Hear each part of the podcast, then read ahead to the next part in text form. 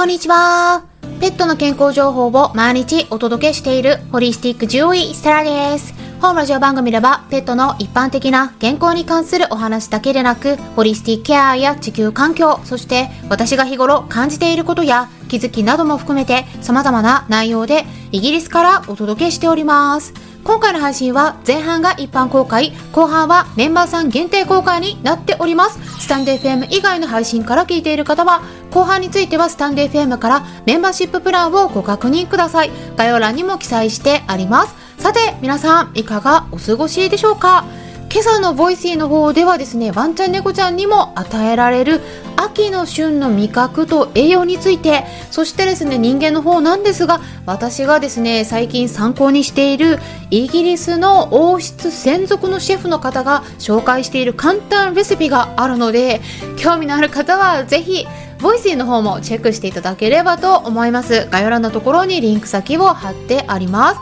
で、そしてですね、今回は後半がスタンド FM のメンバーさん限定の内容ということで、まあ、再びレターの方をいただいたので、そちらのご質問に回答していくんですけれども、今回もギフト付きのレターでした。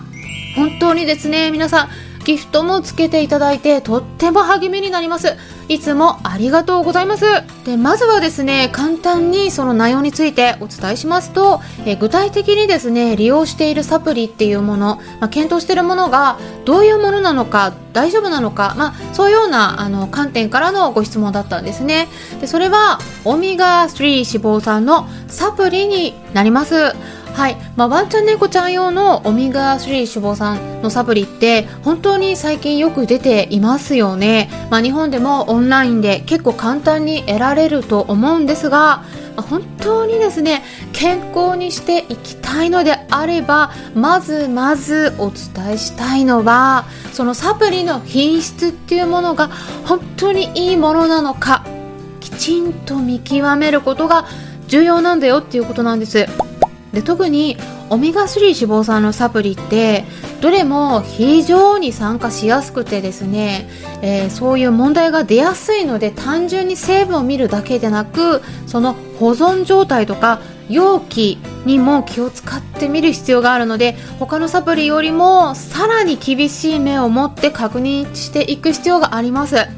でしかもですね酸化が激しいっていうことはですね酸化している油っていうものは逆に体の中で炎症の引き金になるんですね。そういう場合があるので、良かれと思って与えているサプリがですね、逆に体に良くない悪影響を与えてしまっている場合もあるんだよということなんです。ぜひ考えてみてください。それだったらですね、そういうサプリっていうのは入れない方がマシだというふうにも言えるくらいなので、ぜひぜひ本当にですね、特にオメガ3脂肪酸のサプリは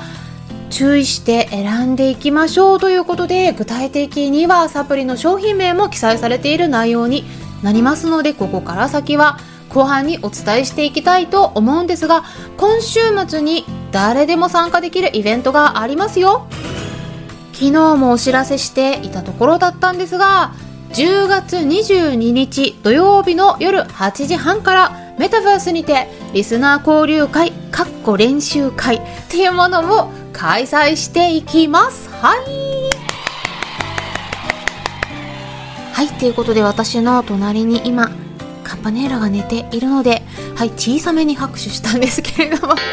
でその後にですね同じ日の22日土曜日今週末の夜9時半からですねメタバース×医療分野の可能性というテーマでおむすびチャンネルの方でここだけの話っていうのをしていきますので興味のある方はぜひぜひお気軽にご参加ください。詳細については概要欄のところチェックしていただければと思います。ということでスタンデー FM 以外の配信の場合はここで終了になります。もしも後半聞きたい方はスタンデー FM アプリの方から聞いてみてください。アプリは携帯電話のアプリ検索のところからスタンデー FM と入力したら出てきますのでダウンロードして私のチャンネルを探してメンバーシッププランにご登録いただければ最後まで聞くことができるようになります。それでは後半に入っていきましょう。